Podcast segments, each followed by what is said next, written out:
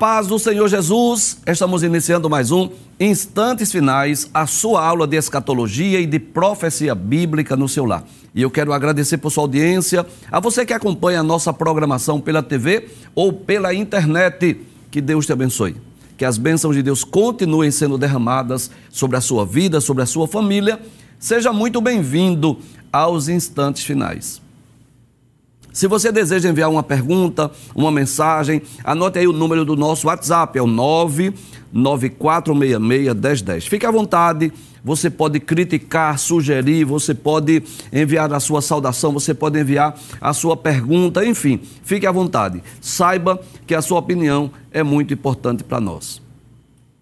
Se você é um telespectador assíduo dos instantes finais, você sabe que nós estamos estudando sobre profetas e profecias.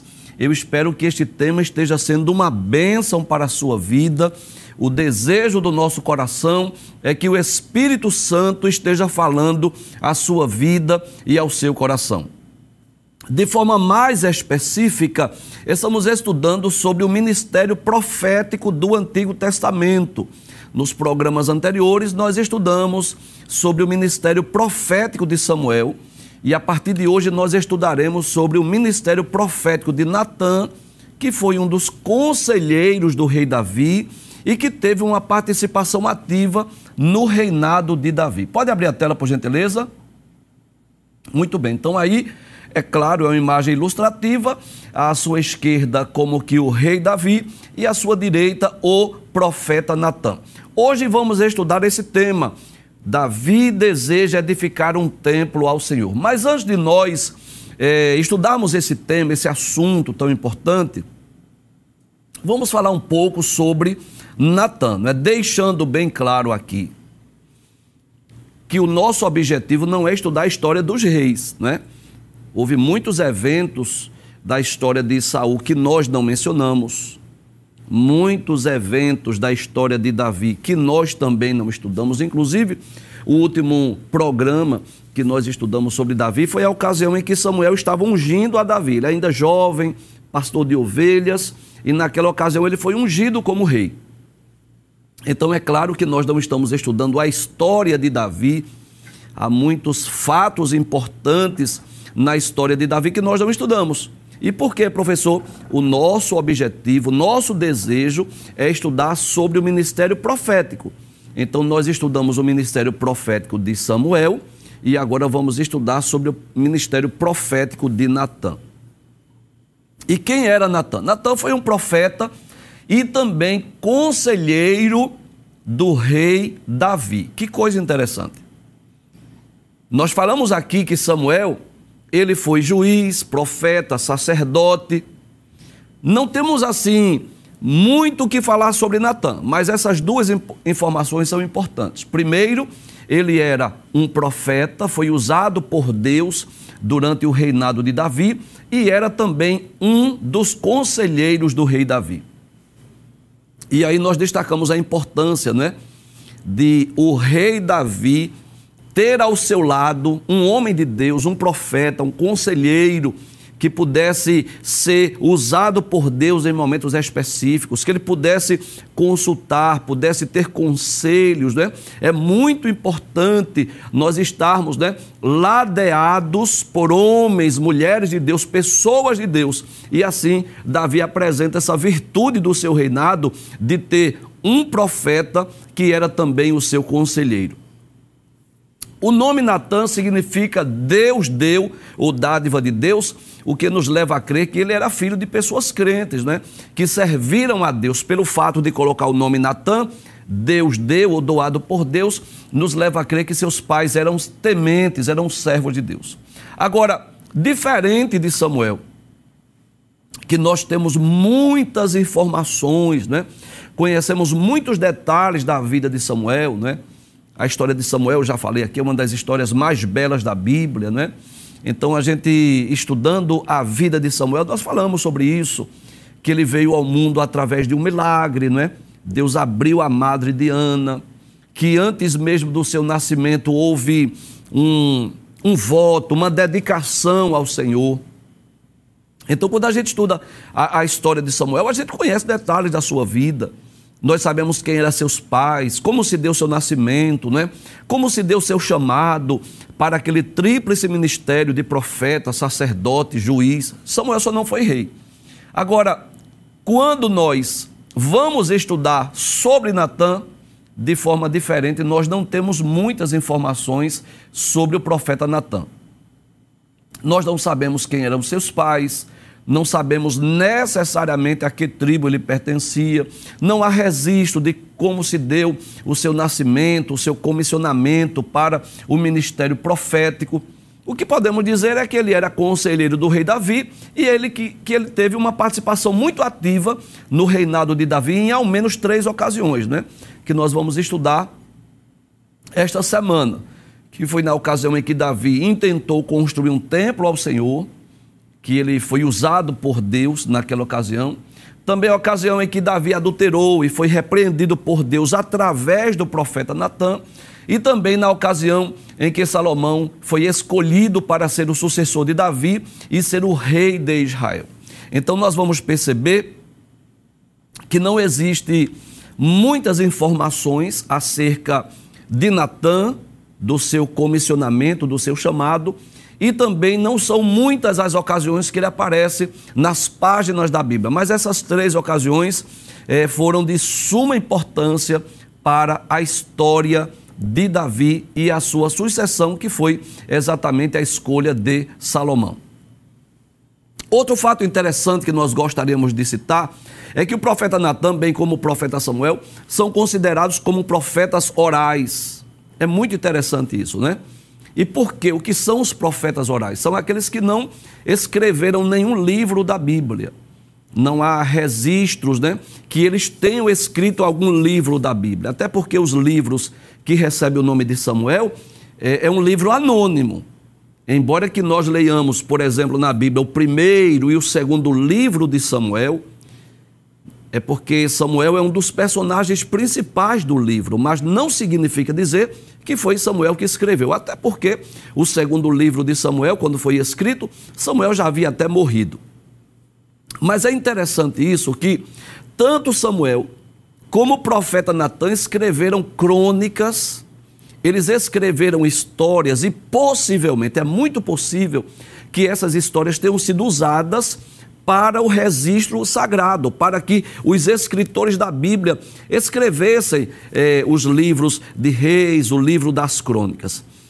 É importante que você esteja com a sua Bíblia, eu sempre faço questão de dizer isso, porque além dos textos bíblicos que aparecem aí na sua tela, eh, nós também lemos outras referências. Né? Então, faça da sua casa ou da sua sala aí, uma sala de aula mesmo. Então abra a sua Bíblia, primeiro livro das Crônicas, capítulo 29 e o versículo 29 e 30 diz assim: Os atos, pois, do rei Davi, assim os primeiros como os últimos, eis que estão escritos nas crônicas de Samuel.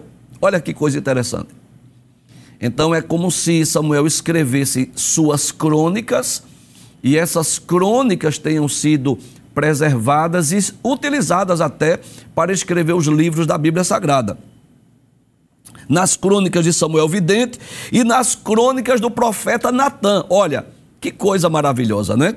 Tanto eh, Samuel como Natã aparece aqui nesse texto. E nas crônicas de Gade, o vidente, que Gade é um outro profeta, juntamente com todo o seu reino e o seu poder e os tempos que passaram sobre ele, sobre Israel e sobre todos os reinos daquelas terras. Há ainda um outro texto, agora no segundo livro das crônicas, no capítulo 9, versículo de número 29, diz assim: Os demais atos, pois, de Salomão, tanto os primeiros como os últimos, porventura não estão escritos no livro da história de Natã? Então, o que é que eu posso dizer? Que tanto Samuel como o profeta Natã foram profetas orais, não é diferente de Isaías, Jeremias e Ezequiel que registraram as suas profecias. Então, Natã e Samuel foram profetas orais, mas eles escreveram suas crônicas, suas histórias e tudo nos leva a crer que essas crônicas, essas histórias serviram para que os livros santos ou sagrados fossem escritos. Então, eu vou ler mais uma vez esse texto, né? Os demais atos, pois, de Salomão, tanto os primeiros quanto os últimos, porventura não estão escritos no livro da história de Natão, profeta, e na profecia de Aías, olha aí, outro profeta oral, Aías, o Silonita, e nas visões de Ido, o vidente, acerca de Jeroboão, filho de Nebate. Então é muito provável né, que os escritos de Natã, ou pelo menos parte dele, tenham sido inclusos no livro dos reis e no, no livro das crônicas. Agora sim, vamos estudar essa ocasião em que o profeta Natan, ele é usado por Deus para trazer uma mensagem a Davi. Pode abrir a tela, por gentileza? V vamos relembrar o tema. Volta, por gentileza, deixa eu só relembrar. Então, a partir de hoje, vamos estudar sobre o ministério do profeta Natan e o título ou tema desse, desse programa hoje, ou dessa aula, é Davi deseja edificar um templo ao Senhor. Pode passar na tela, por gentileza?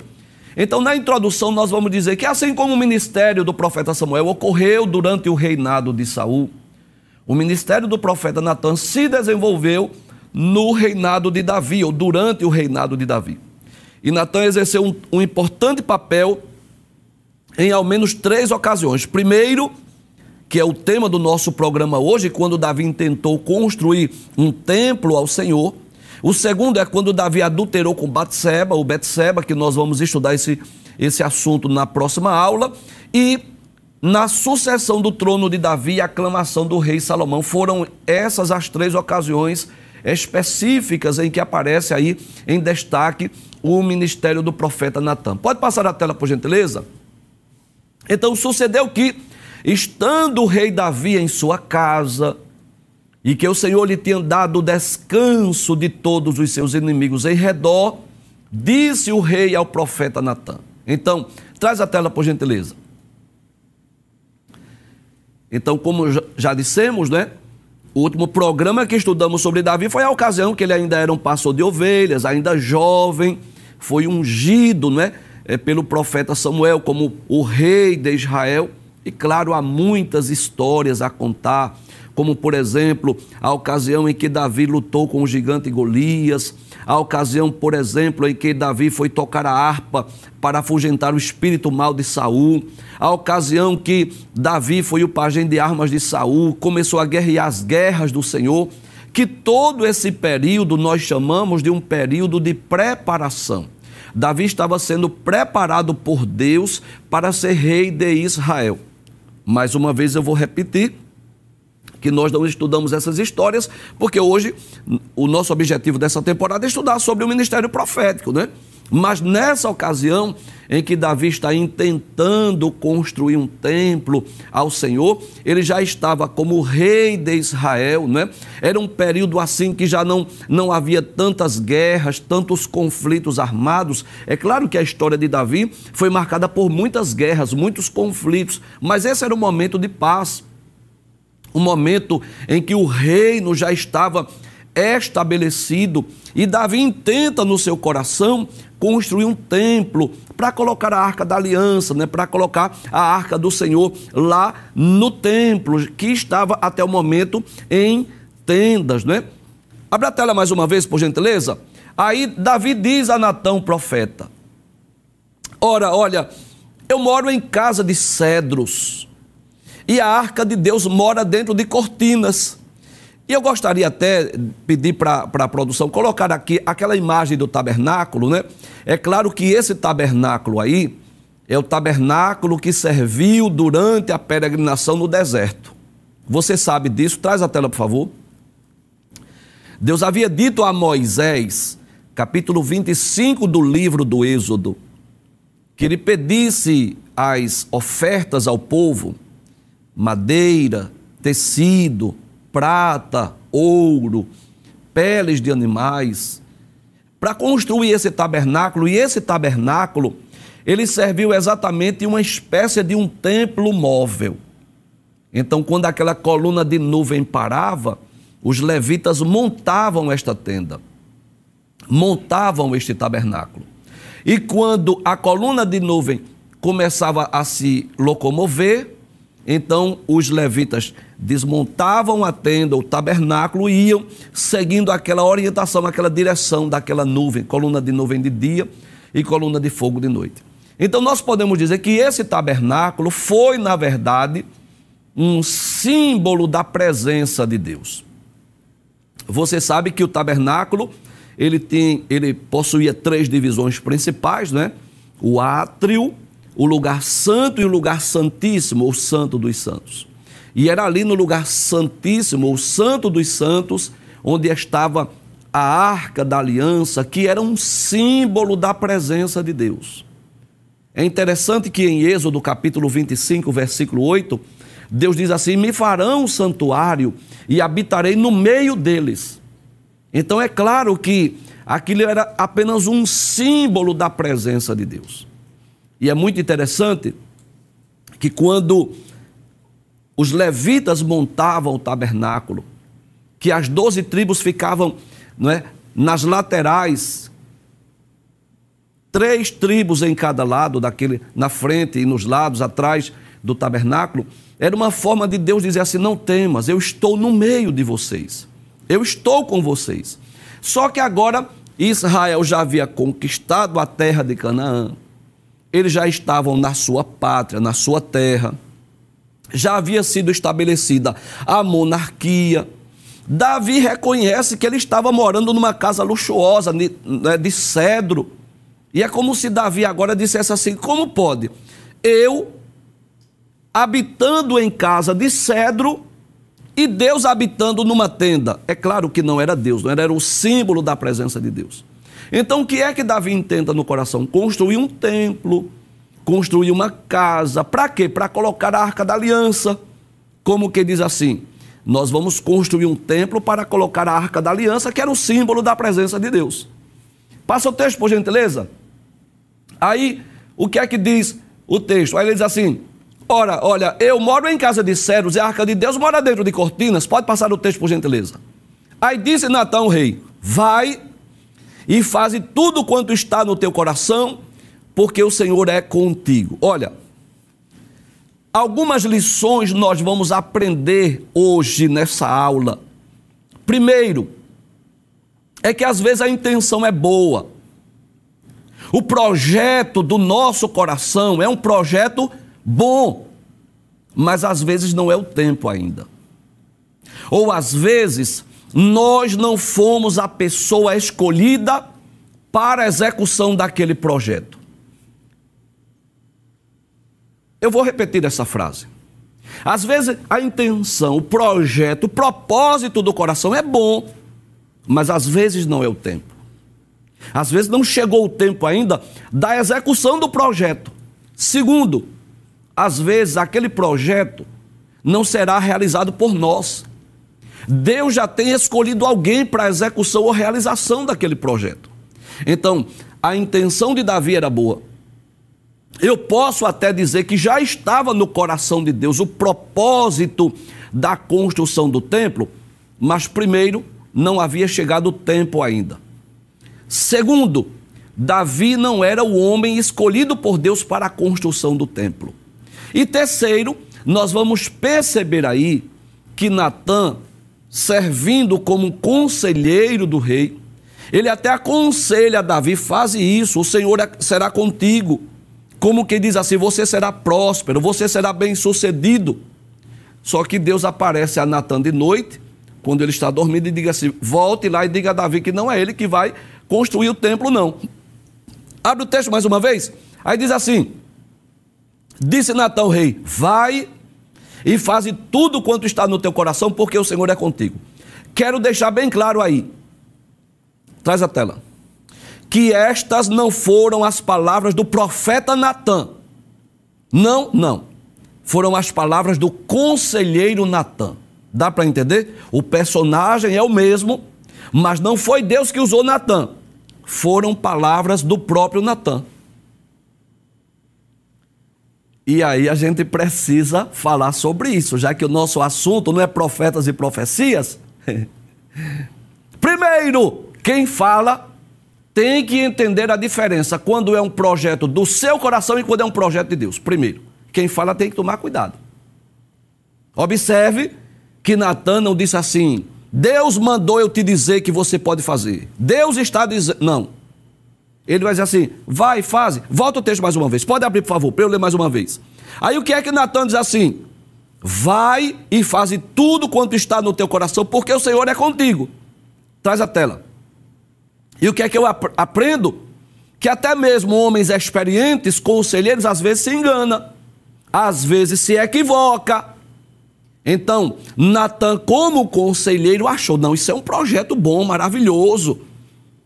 O Senhor será contigo, Davi.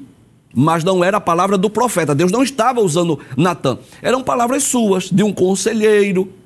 Então, quem fala precisa ter muita prudência para não confundir o que é o desejo do seu coração e o que é o desejo do coração de Deus. E eu quero falar agora com você que é usado por Deus através do dom de profecia. Que às vezes vem um desejo de você dizer algo a alguém e você fica perguntando assim: será que é Deus ou sou eu mesmo? Não é assim? É, eu sei disso. Às vezes você fica em dúvida, não é? Será que é Deus ou, ou é coisa do meu coração? O que é que eu faço, professor? Peça um sinal. Peça a Deus um sinal em oculto entre você e Deus. Olha, Deus, eu estou com desejo de dizer isso a, a fulano, a cicrano, mas eu estou em dúvida se são palavras minhas ou tuas. Então, se és tu, me dá um sinal. Você vai pedir um sinal e se aquele sinal se concretizar, você vai lá e entrega, para você não ter dúvida. Agora, claro, as, as pessoas, geralmente isso ocorre no início, né, quando as pessoas estão sendo usadas por Deus em profecia, que vão surgindo as dúvidas no coração. É claro que no decorrer, né, no dia a dia, a pessoa já vai compreendendo perfeitamente a voz de Deus. É como Samuel. Quando Deus começou a falar com Samuel, Samuel foi lá para Eli, pensando que era Eli que estava chamando ele. Mas depois que Samuel ou, começou ouvindo a voz de Deus com frequência, aí ele já não, não temeu mais, ele já não ficou mais indo procurar Eli, ele já sabia que era Deus falando com ele. Então, primeiro, quem fala em nome de Deus, quem é usado por Deus em profecia, já que hoje no Novo Testamento não existe mais profeta como no ministério profético do Antigo Testamento, mas precisa ter prudência. Você já imaginou se o profeta Natan dissesse assim: Deus está mandando te dizer, olha, a vergonha que ele iria passar. Então eram palavras suas. Agora, quem ouve, quem escuta também precisa ter a prudência, o discernimento, saber se é Deus que está falando, se aquela mensagem vem de Deus, se aquela mensagem vem de homens. Você sabe disso. Nós já falamos aqui e eu quero repetir mais uma vez. Que não é pecado você julgar a profecia, é pecado você julgar o profeta. Não é para julgar a pessoa, é para julgar a mensagem. Para você provar se aquela profecia vem de Deus. Então, parecia que era um projeto de Deus e que Deus estava no negócio, mas Natan, como conselheiro, mesmo sendo experiente, se equivocou. E é muito importante nós pedirmos sinal a Deus, direção a Deus, orientações a Deus. Fazer como Gideão, que antes, mesmo o anjo do Senhor aparecendo a ele, dizendo: O Senhor é contigo, varão valoroso, vai e destrói o altar de Baal. E dando a ele as coordenadas, ele pediu sinal. Lembra disso? Ele pediu sinal. Então é importante pedir sinal, discernimento, sabedoria, para não haver precipitação. Para a gente não fazer um projeto que não está no tempo de Deus ou que não está no propósito de Deus. Então, quem fala em nome de Deus precisa ter esse, essa prudência, esse discernimento, saber quando é Deus e quando é você, e quem ouve da mesma forma. Davi, como rei, precisava ter esse discernimento, saber quando Natan estava falando como conselheiro e quando Natan estava falando como profeta. E qual a diferença? Como conselheiro, como conselheiro ele podia falhar, podia errar, podia se precipitar, sim ou não? Olha aí um exemplo claro, típico de que ele se precipitou. Agora, quando ele estava falando em nome de Deus, aí não, aí não tem como você questionar, não. Porque aí a, a profecia de Deus ela é infalível. Volta ao texto mais uma vez. Aí sucedeu que naquela mesma noite, que a palavra do Senhor veio a Natan dizendo. Aí, é como se Deus dissesse assim, Natan, você vai ter que voltar lá falar com o rei. E eu aprendo o quê? A humildade de Natan. Reconhecer que se precipitou. E agora não era mais o conselheiro Natan, agora era o profeta Natan. Não sei se você me entende. O personagem é o mesmo. Mas como conselheiro ele se precipitou, e como profeta ele vai voltar ao rei agora para dizer o que Deus mandou dizer. Entregar a mensagem ao rei de Israel. Passa a tela, por gentileza. Aí diz assim: Vai, diz a meu servo Davi. Assim diz o Senhor. Olha a diferença aí. Olha a diferença. Agora é Deus que está falando, Davi. Agora não sou eu como conselheiro, eu agora estou falando como profeta de Deus. Edificar-me-ias tu casa para minha habitação? Porque em casa nenhum habitei desde o dia em que fiz subir os filhos de Israel do Egito até o dia de hoje. Mas andei em tenda e em tabernáculo. Mostra mais uma vez, por gentileza, a imagem do tabernáculo. Então, é claro que isso é uma imagem meramente ilustrativa, mas foi mais ou menos assim. O tabernáculo, a tenda, né? Eu gosto de falar do tabernáculo. Esse lugar que representava, traz a tela por favor, a presença de Deus. E Deus estava dizendo a Davi: Eu sempre andei, né? Em tendas, em tabernáculo. Volta o texto mais uma vez. Deus estava relembrando a Davi. Aí Deus diz assim: E em todo lugar em que andei com todos os filhos de Israel, falei porventura alguma palavra com qualquer das tribos de Israel, a quem mandei apacentar meu povo de Israel, dizendo: Por que me não edificas uma casa de cedros? É Natan conversando com Davi, entregando a mensagem de Deus, como que diz assim: Ô Davi, alguma vez eu pedi, alguma vez eu mandei construir casa, alguma ocasião eu mandei fazer uma casa de cedros para mim? Passe o texto, por gentileza. Aí diz assim: Agora, pois, assim dirás a meu servo a Davi: Assim diz o Senhor dos exércitos: Eu te tomei da malhada, de detrás das ovelhas para que fosses o chefe sobre o meu povo Israel. Deus está trazendo a lembrança, traz a tela. Deus está trazendo a memória de Davi, que foi Deus que tirou ele lá das ovelhas, lá de detrás das ovelhas, lá da malhada. Lembra disso? Que quando nós estudamos o ministério de Samuel, que foi ungir a Davi, onde ele estava? Isso, ele estava cuidando das ovelhas. Os demais irmãos deles estavam lá em casa, Eliabe, Abinadab, Samar, mas Davi estava lá no campo. E Deus está trazendo a lembrança, a memória de Davi, que foi Deus que o escolheu para ser rei. Foi Deus que tirou ele lá da malhada. Em outras palavras, Deus estava dizendo: sou eu quem escolho as pessoas para fazer a minha obra. É muito interessante isso. No Antigo Testamento era Deus quem escolhia juízes, reis, profetas, sacerdotes. Era Deus que escolhia a liderança do seu povo. No Novo Testamento não é diferente, não. Paulo disse que Jesus deu, ele mesmo deu uns para apóstolos, e outros para evangelistas, e outros para profetas, e outros para pastores e doutores, querendo o aperfeiçoamento dos santos. É Deus quem escolhe, é Deus quem chama. Deus tem a pessoa certa para a obra certa na hora certa, porque Deus não se equivoca, Deus não se precipita. Então Deus sempre tem a pessoa para aquela obra. Então Deus estava trazendo a lembrança, a memória de Davi, que foi Deus que escolheu Davi, tirou detrás das ovelhas, tirou lá da malhada, para quê? Para que ele pudesse reinar em Israel. Abre a tela mais uma vez. Aí diz assim: E fui contigo por onde quer que foste. Como quem diz assim: Eu nunca te deixei, Davi. Eu sempre estive contigo. Olha que coisa interessante, Deus dizendo: E destruí teus inimigos de diante de ti. Olha, Davi, traz a tela, por gentileza. Tu és valente, tu és um homem de guerra, mas eu quero dizer, Davi, que era eu que estava destruindo os inimigos. Em outras palavras, Deus estava dizendo: não foi apenas a tua valentia, não foi apenas a tua coragem, não foi apenas a tua estratégia de guerra, foi eu que estava guerreando por ti. E Deus peleja por nós, você sabe disso. Deus peleja as nossas guerras. Deus peleja as nossas batalhas.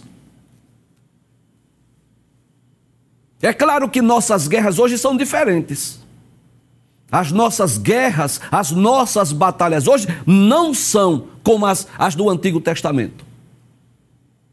Que tem que puxar espada, escudo e lança. Não, é, são guerras diferentes. Mas eu posso aprender que Deus guerreia por nós. Que Deus vai adiante de nós. Que Deus peleja pelo seu povo. Seja sincero, se Deus não tivesse pelejando pela igreja, a igreja hoje existiria? Claro que não. Se Deus não pelejasse por Israel, Israel existiria hoje? É claro que não. A existência de Israel e a existência da igreja hoje só se explica por uma palavra: milagre. Porque o que já tentaram exterminar o povo judeu e o que já tentaram exterminar a igreja não é brincadeira. Desde os dias em que o povo hebreu estava lá no Egito, que tentaram exterminar. Israel hoje está na sua pátria uma pequena extensão territorial, equivalente ao estado do Sergipe, mas uma das nações mais poderosas do mundo, cercada de nações vizinhas, de grandes extensões territoriais, pessoas que, que odeiam o povo de Israel, mas Israel está lá. Uma das tecnologias mais avançadas do mundo apesar de viver num solo de muitos desertos, mas com processos de irrigações que causam inveja em outras nações. Sabe por quê? É Deus que está ali pelejando. O arcanjo Miguel, o protetor da nação de Israel, está ali guardando aquela nação. E ninguém vai destruir Israel. Ninguém. Porque é de Israel que Jesus vai reinar sobre as nações da terra. E com a igreja não é diferente. Desde os primórdios da igreja, que se levantaram inimigos. A liderança judaica de Israel, os escribas, fariseus, os principais e os sacerdotes, depois os imperadores romanos, que tentaram exterminar a igreja, mas a igreja continua hoje de pé marchando, avançando, cumprindo a sua missão. Por quê? Simples. É Deus que guerreia as nossas guerras. Passa o texto, por gentileza. Aí o texto diz assim: Eu fui contigo por onde quer que foste, eu destruí teus inimigos de diante de ti, e fiz para ti um grande nome, como o nome dos grandes que há na terra. Olha aí, o nome grande de Davi. Todo mundo conhece a história de Davi. E Deus traz detalhes, dizendo: Preparei lugar para o meu povo, para Israel, e o plantarei para que habite no seu lugar e não mais seja movido. Olha que promessa gloriosa. Deus disse: Eu plantarei para que habite no seu lugar e não mais será, para que não mais seja removido. E não mais seja removido, e nunca mais os filhos da perversidade o aflijam como dantes. Isso é uma promessa que vai se cumprir ainda no futuro, no milênio, quando Cristo estiver reinando em Jerusalém. Passe o texto, por favor. Desde o dia em que mandei que houvesse juízes sobre o meu povo Israel. Então Deus estava dizendo assim: Eu eu estabeleci juízes. A ti, porém, te dei descanso dos teus inimigos. Tu lutaste muito, Davi, guerreaste, mas eu te dei descanso. Também o Senhor te faz saber que o Senhor te fará casa. Olha que coisa interessante. Isso é uma promessa messiânica. Deixa eu ler esse texto na nova versão transformadora. Versículo 11 diz assim: desde o tempo em que nomeei juízes para governar o meu povo Israel, eu lhes darei descanso de todos os seus inimigos. Além disso, o Senhor declara que fará uma casa para você, uma dinastia real. Que coisa interessante. Davi querendo construir o templo e Deus dizendo assim: sou eu que vou construir a sua casa. E que casa é essa? Não é uma, uma habitação para ele morar, não. É uma dinastia real. Por quê? De Davi veio Jesus que vai reinar pelos séculos dos séculos. Pode passar a tela, por gentileza. Aí Deus vai trazer detalhes: quem é que vai construir essa casa, quem é que vai construir esse templo. Quando teus dias forem completos, como que diz assim? Quando você morrer e vieres a dormir com teus pais, dormir aí é morrer, né? Então farei levantar depois de ti a tua semente. Que semente é? Um filho. Que filho é esse, professor? Salomão. Uma semente que procederá de ti, e estabelecerei o seu reino. Olha que coisa interessante. Eu vou estabelecer o seu reino. Este, este quem? Salomão. Edificará uma casa ao meu nome, e confirmarei o trono do seu reino para sempre. Olha que coisa maravilhosa. Deus está fazendo uma promessa que iria confirmar o seu reino para sempre. E se você ler o capítulo 1 do evangelho escrito por Mateus, você vai perceber isso, que de Jessé veio Davi, de Davi Salomão, de Salomão Roboão, até que veio Jesus. Então, quando Deus diz através de Natan que iria estabelecer o seu reino para sempre, não é que Davi fosse reinar para sempre, claro que não mas é que da, da dinastia de Davi, da descendência de Davi, viria Cristo, o Messias, o Salvador do mundo. Pode passar o texto, por favor. Aí ele continua dizendo: E eu lhe serei por pai. Está falando de Salomão. E ele me será por filho. E se vier a transgredir, castigá-lo-ei com varas de homens e com açoite de filho de homens. Olha aí, Deus dizendo assim: Eu castigo. Quando o homem peca, desobedece, eu castigo, eu repreendo. Se transgredir, eu vou castigá-lo. Mas a minha benignidade se não apartará dele, como tirei de Saul, a quem tirei de diante de ti. Olha que coisa interessante. Deus estava dizendo assim: Eu tirei a minha benignidade de Saul, mas não vou tirar de você, não vou tirar de Salomão. É como se Deus dissesse assim: Eu não quis mais que a descendência de Saul reinasse, mas a sua será diferente. Você vai reinar, seu filho, a sua semente, que é Salomão vai reinar. E, e outros reis virão, porque eu vou estabelecer esse reino para sempre. Então veja que essa profecia, ela aponta para o futuro, para o reino messiânico, para Cristo que há de reinar sobre o mundo inteiro. Pode passar a tela, por gentileza. Aí diz assim: Porém a tua casa e o teu reino serão firmados para sempre de diante de ti. É muito interessante isso. Traz a tela, por gentileza.